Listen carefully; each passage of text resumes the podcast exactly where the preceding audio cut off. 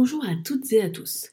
Nous vous proposons une série exceptionnelle d'épisodes de notre podcast autour des speakers du Tech Rock Summit 2021, la conférence faite par et pour les tech leaders qui aura lieu les 9 et 10 décembre prochains. Découvrez en plus sur leur parcours et sur ce qui les anime au quotidien, ainsi que sur la conférence qu'elles et ils donneront. Pour vous inscrire au Tech Rock Summit, rendez-vous dans la description de cet épisode. Bonne écoute moi, je, milite pour une renaissance euh, dans le domaine du numérique, mais une renaissance qui serait vraiment axée sur les enjeux euh, du 21e siècle, du développement durable, etc. Et je pense qu'on a vraiment des savoir-faire en France qui sont particuliers par rapport au reste du monde. Il va aussi y avoir une, responsabilité euh, sociétale qui va devenir des, une contrainte légale, en fait. Il y a un seul domaine dont les impacts environnementaux auront triplé en 15 ans, c'est le numérique.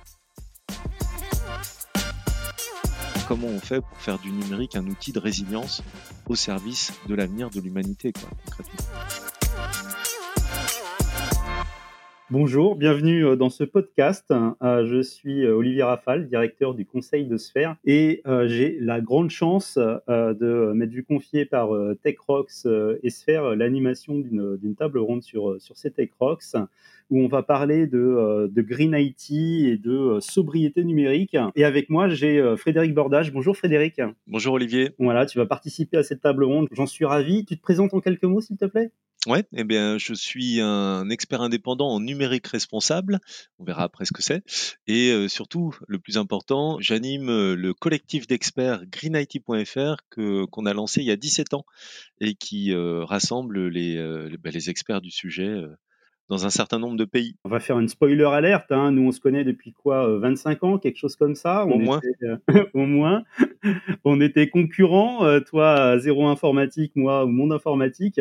Et alors, ce que, je note dans l'époque, c'est que tu t'intéressais déjà en fait au, Green IT, ça je, m'en souviens. Tu, peux nous dire pourquoi en fait, pourquoi si tôt eh en fait, c'est vraiment pour la petite histoire. J'ai le souvenir de m'être intéressé aux élections présidentielles de 2002, et à l'époque, Pierre Rabhi s'était présenté. et puis, bah, il présentait le sujet de la sobriété heureuse, etc. Puis ça m'avait interpellé, et bah, j'avais regardé un petit peu à quoi ça ressemblait, et puis ça donnait du sens, je trouve, par rapport à notre métier, puisqu'à l'époque, on parlait très peu de développement durable. Il hein, faut se projeter 20 ans en arrière. Hein. C'est vrai. on n'en parlait pas dans la société. C'était une façon de, faire ma part.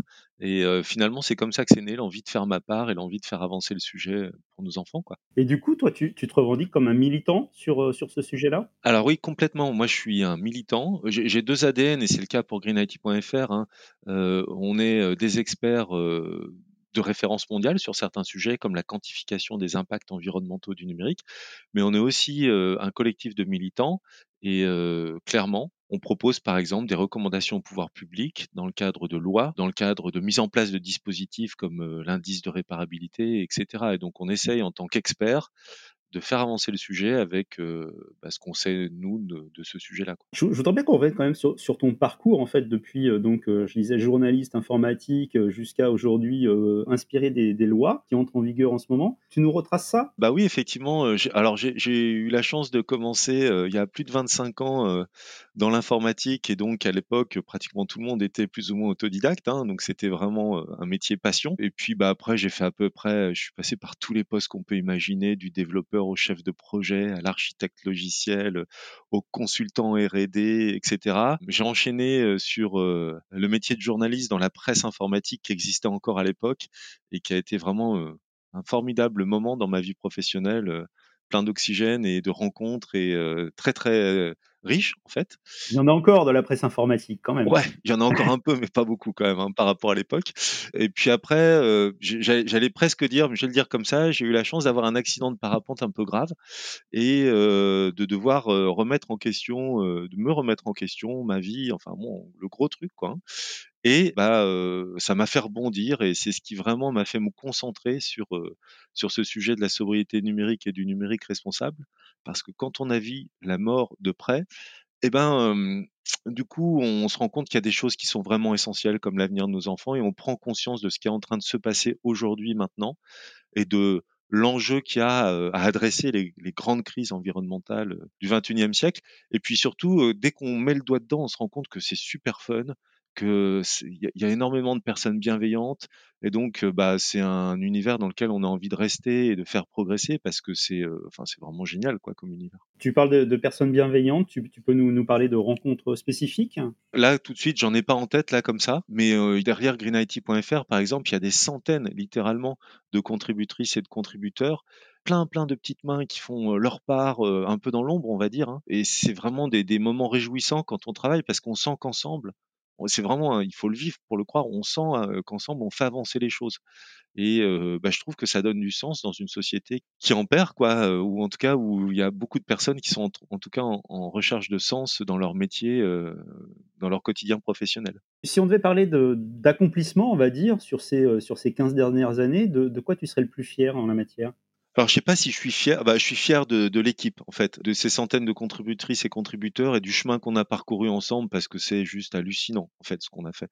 On est parti de rien en 2004. Je me rappelle encore, on prêchait dans le désert. Moi, j'étais tout seul en 2004. Hein. Voilà, on prêchait dans le désert. Les gens connaissaient même pas le terme de développement durable. Et quand on se retourne aujourd'hui, bah, on a carrément des projets de loi qui sont fortement inspirés par nos recommandations, des résolutions européennes du Parlement. On a structuré la démarche en créant des méthodologies, euh, parce que derrière sobriété numérique, numérique responsable, éco-conception de services numériques, il y a, y a, des démarches projets, il y a des euh, référentiels de bonnes pratiques, il y a des systèmes d'évaluation, etc. Je suis fier de ce qu'on a construit tous ensemble, clairement. Et surtout, moi, ce qui euh, m'épate, en fait, c'est à quel point euh, nous, des, finalement, des petits citoyens comme vous, qui nous écoutez, c'est-à-dire nous tous, à partir du moment en tant que citoyen, on se lève et on décide d'avancer sur le sujet avec l'expertise qu'on, dans le domaine d'expertise qu'on maîtrise, c'est incroyable en fait comme on peut faire avancer les choses. Pour moi, un des moments une des révélations, c'est c'est quand je suis arrivé la première fois de ma vie à l'Assemblée nationale, j'étais dans mes petits souliers et en fait, euh, euh, je me suis rendu compte que n'importe quel expert ou expert qui s'investit un petit peu peut changer le monde, littéralement. Et ça, c'est, ça a été vraiment un, moment réjouissant de, de, prise de conscience, quoi, concrètement. Et compte tenu du niveau des expertes et des experts qui écoutent ce podcast, on a, on a un vivier en France je pense, d'experts et on a de quoi à nouveau éclairer le monde d'une certaine façon. Moi, je, milite pour une, renaissance euh, dans le domaine du numérique, mais une renaissance qui serait vraiment axée sur les enjeux euh, du 21e siècle, du développement durable, etc. Et je pense qu'on a vraiment des savoir-faire en France qui sont particuliers par rapport au reste du monde. Et alors, pour toi, il y a, y a, vraiment euh, urgence à, à, agir sur, sur ce sujet? Ah bah clairement. Aujourd'hui, si on résume, hein, c'est forcément caricatural, mais si on résume, le numérique, c'est 4% des émissions de gaz à effet de serre anthropiques. C'était 2% en 2010, ça sera 6% en 2025. Il n'y a qu'un seul domaine au niveau de la planète, au niveau des secteurs d'activité, il y a un seul domaine dont les impacts environnementaux auront triplé en 15 ans, c'est le numérique. Donc la croissance des impacts environnementaux du numérique est juste exponentielle. Et puis là, on... Et il n'y a pas que les émissions de, gaz à effet de serre Alors il n'y a pas que les émissions de gaz à effet de serre, il y a évidemment l'épuisement des ressources abiotiques, les fameuses ressources non renouvelables. En fait, on utilise, quand on fait des, des analyses, on utilise 23 indicateurs d'impact environnementaux qui s'additionnent les uns aux autres qui vont de l'acidification en passant par l'eutrophisation, l'oxydation photochimique, etc., les particules ionisantes. Et donc en fait, il y a, vraiment derrière le numérique qu'on présente souvent comme immatériel, virtuel, etc., il y a vraiment euh, un ensemble d'impacts environnementaux et puis sanitaires hein, pour nous, les êtres humains, qui sont catastrophiques. Et donc il y a une urgence à réduire ces impacts simplement euh, pour préserver euh, l'humanité. Quoi. Et puis il y a, y a, un deuxième sujet qui est celui de la sobriété pour économiser la ressource, puisque le numérique est une ressource critique, non renouvelable et qui sera épuisée dans 30 ans. Ça, on est, on est sûr de ça. On dit, toi pour toi, dans, dans, dans, 30 ans, on ne peut plus faire de, les ordinateurs comme, comme, on en fait aujourd'hui, c'est ça? Bah, on, on, est sûr, voilà, les études qu'on a aujourd'hui nous disent les réserves rentables, c'est-à-dire les stocks de minerais, pardon, de métaux à partir desquels on fabrique un ordinateur ou un smartphone. Il y a à peu près 60 matériaux hein, dans un ordinateur ou un smartphone, dont beaucoup de métaux. Les stocks de ces métaux, au rythme où on les consomme, aux technologies connues, et si on veut pouvoir les extraire à un coût économiquement viable, il nous reste 30 ans devant nous, parce qu'il y a une énorme compétition entre le numérique, les véhicules électriques, euh, les énergies renouvelables avec les éoliennes, les panneaux photovoltaïques, etc. Et donc, au rythme où on va, il nous reste 30 ans devant nous. Alors, on espère que les études se plantent, évidemment, hein, ça nous arrangerait pour une fois là que les études soient pas fiables. Mais bon, euh, dans le doute, euh, il semble plus raisonnable de trouver des solutions efficaces à court terme pour économiser cette ressource. Parce que vous êtes des drogués. Hein. non mais disons-le clairement, vous êtes des drogués. On est des drogués au numérique. Et moi aussi, hein, tous, on est des drogués. Hein si, on nous enlève notre euh, outil numérique, ça va être compliqué euh, et qu'on nous le rende en 90 jours, ça va être compliqué pour fonctionner. Pendant la table ronde, on va évoquer des solutions hein, de ce que, euh, ce que les entreprises peuvent faire, de ce que les CTO peuvent faire pour économiser ces, ces, ressources. Mais je voudrais quand même, on va pas, on va pas les dévoiler là dans ce podcast, on, on, en parlera, mais je voudrais quand même revenir sur un certain nombre de, de choses, des choses qui t'énervent, notamment dans, dans, toute la communication autour du, du Green IT. personnellement, j'entends plein de bêtises et je me dis que si même moi je suis capable de les détecter, toi tu dois bondir. Ouais, tu as déjà quand même une petite expertise sur le sujet, hein. mais, quand même. Mais euh, oui, oui, oui, c'est sûr. Aujourd'hui, sans exagérer, je pense que 80% de ce qu'on entend, de ce qu'on lit, de ce qu'on voit sur le sujet euh, du numérique responsable, de la sobriété numérique, l'éco-conception des services numériques, quel que soit l'angle et le périmètre par lequel on adresse euh, ce sujet-là, 80% c'est du greenwashing, ou alors c'est tellement disproportionné que finalement euh, ça veut plus rien dire. Et donc euh, bah, c'est simple, moi quand j'interviens, puisque je suis un expert indépendant, quand j'interviens pour euh, une organisation, la plupart du temps, je fais vraiment le maximum avant même de répondre à un appel d'offres pour former. J'essaye de former les gens avant pour avoir l'opportunité de les dégreenwasher et qu'on puisse simplement travailler. On en est là hein, aujourd'hui sur le sujet. Hein. Ouais, donc en fait, tu combats la désinformation d'abord avant de voir les, euh, on va dire les, ce qui peut être utile à, à mettre en œuvre. Ah bah il y a des appels d'offres, on peut littéralement plus y répondre tellement ils sont empreints de greenwashing. Quand tu dis empreinte de greenwashing, c'est quoi? C'est se, se, dire euh, finalement euh, on va essayer euh, tous de supprimer nos emails. Ah mais c'est ça. Bon pour la planète? Ouais c'est ça. C'est on, on, a des fois on reçoit des demandes, on nous dit est-ce que vous pouvez nous nous aider à organiser une journée sans mails parce que les mails c'est catastrophique pour la planète, etc. Bon, les sujets sont pas là, on va pas tout dévoiler, mais les sujets ne sont pas là, et donc ça devient même compliqué parfois de, de, simplement dialoguer avec des entreprises qui souhaitent être accompagnées. Littéralement, c'est le coup des mails, des moteurs de recherche dits écolos, etc. Quoi. Entre autres. Hein pas que. Hein. Donc là, tu, tu fais beaucoup de, de missions en entreprise en ce moment, du coup, avec le, le collectif Green IT. C'est quoi vos, vos types d'interventions Est-ce que tu peux donner quelques, exemples? Euh, on a deux domaines où on est des experts mondiaux. Je sais que ça peut sembler orgueilleux, mais vraiment, euh, c'est le cas. Euh, on discute avec le MIT, avec l'EPFL, avec vraiment les meilleures universités du monde, littéralement. Et, c'est ce qui nous renvoie quand on discute avec. On a deux types de missions, on est vraiment donc balèze. La première, c'est quantifier des impacts environnementaux. Là, on est vraiment super fort, notamment avec nos, nos petits camarades du projet NegaOctet où on a créé la base de données à l'état de l'art mondial pour quantifier des impacts environnementaux du numérique. Et donc, ce qu'on fait, c'est on accompagne des grandes entreprises au niveau international ou en France simplement pour quantifier les impacts environnementaux de leur système d'information et les aider donc à identifier les sources d'impact et puis après monter des plans d'action et les réduire. Ça, c'est le premier truc qu'on fait et qui est, bah, c'est le début du commencement de la démarche dans les, dans les organisations. On a un deuxième type d'intervention qui est plus centré sur le produit ou le service, où là, on va éco-concevoir et même plus globalement concevoir de façon responsable un service numérique. Et là, bah, c'est mabanqueenligne.com. Comment je fais en sorte que cette banque en ligne.com, elle impacte moins l'environnement, elle soit non excluante pour des personnes qui seraient pas exactement tout à fait comme nous? Comment on fait en sorte que ça transforme, que le taux de transfo, le taux de fidélisation, etc., soit meilleur, avec une bonne expérience utilisateur, etc. Il y a un vrai engagement euh, business et inclusivité, en plus de l'aspect euh, développement durable et euh, économie, économie. Ah bah, de toute façon, nous, on travaille sur les trois piliers du développement durable, qui sont people, planet, profit. Et si on ne travaille pas sur profit, si on ne crée pas de la valeur ajoutée, si la démarche de construction d'un avenir enviable pour nos enfants n'est pas bankable, si c'est pas un axe d'innovation, business, ça ne marche pas. Et donc, on est toujours dans la, recherche de création de valeur. Et donc, il y a des fois, on va très très loin, comme pour une startup toulousaine qui s'appelle Weatherforce. On a divisé par 70 les impacts environnementaux de son service de prévision pluviométrique qu'il vend, que cette startup vend à des agriculteurs. Mais en même temps, on a divisé par 70 parce qu'on a viré pratiquement toutes les parties numériques de son service numérique, ce qui lui permet de devenir potentiellement le leader mondial du sujet demain en ayant une solution je ne vais pas tout dévoiler, on en parlera dans la table ronde, mais qui lui permet d'attaquer tous les pays émergents, alors que ses concurrents sont toujours focalisés sur une démarche 100% numérique.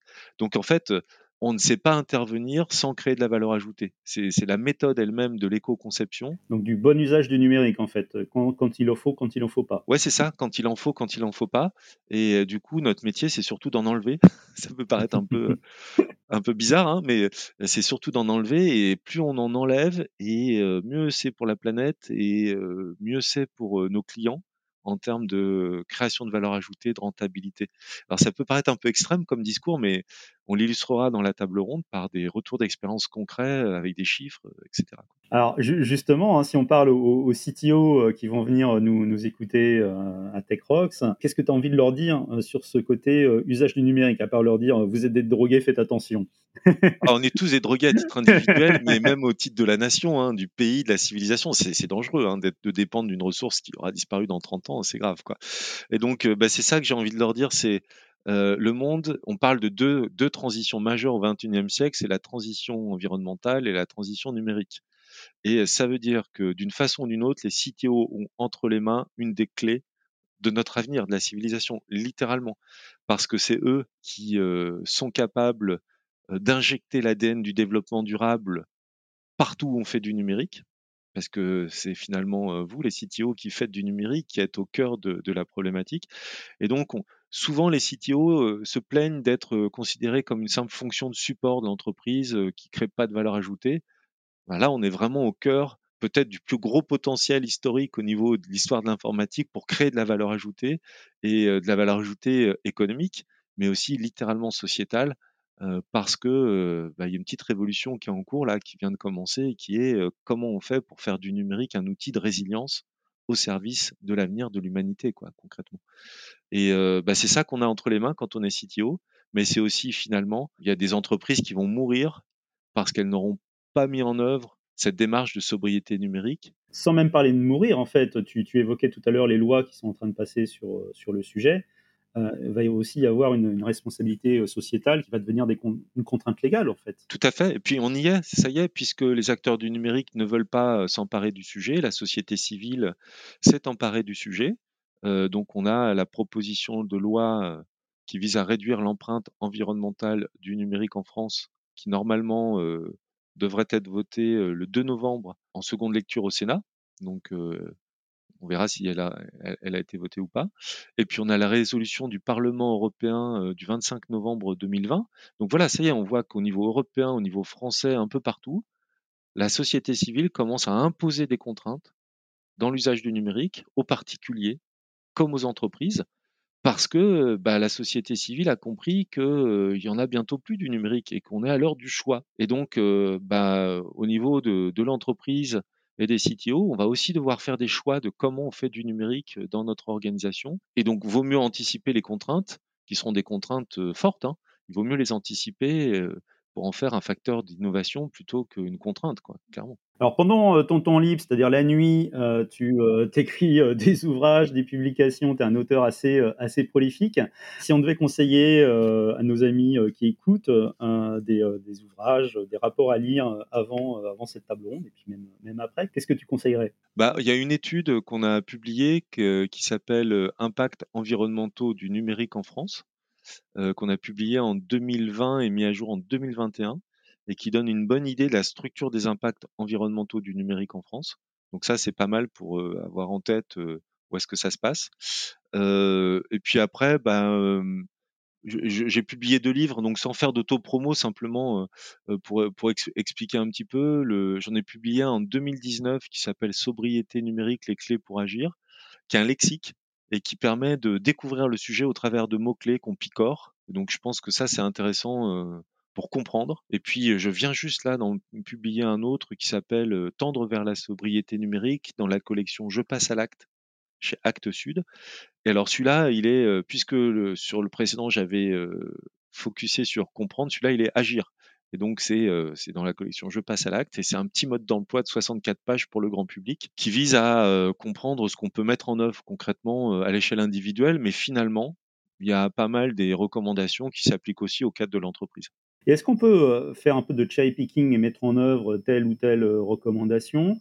Ou finalement c'est systémique et si on ne met pas en œuvre, en action l'ensemble de ces recommandations, bah, on ne va pas y arriver Il y a une démarche systémique et une, un équilibre systémique. le terme est assez approprié. Par contre, le, le truc, c'est qu'il y a un troupeau d'éléphants qui est en train de nous piétiner et il n'est plus temps de se poser la question de est-ce que je mets des baskets Il faut courir là, pieds nus s'il faut, mais il faut courir. Et donc il y a, il y a une forme d'urgence à agir. Il faut pas avoir peur d'être opportuniste pour mettre en œuvre la démarche. Par contre, dès qu'on s'est un peu éloigné du troupeau d'éléphants qui nous piétine, c'est bon de se reculer, de prendre de la distance, mettre un peu en perspective et de faire un bilan, un vrai bilan initial pour comprendre où est la structure des impacts du système d'information de mon entreprise, ou de mes services numériques parce que c'est très surprenant. Il n'y a pas une structure type. Non, ce ne sont pas. c'est très rarement la consommation électrique de vos data centers, etc. Donc, contrairement à ce qu'on entend en fait, malheureusement, au greenwashing ambiant, sans faire ce bilan, c'est compliqué d'agir efficacement et donc d'agir sur les leviers les plus efficaces et, d'éviter de rentrer dans un effort marginal où on dépenserait plein d'argent et d'énergie pour pas beaucoup de, réduction d'impact environnementaux.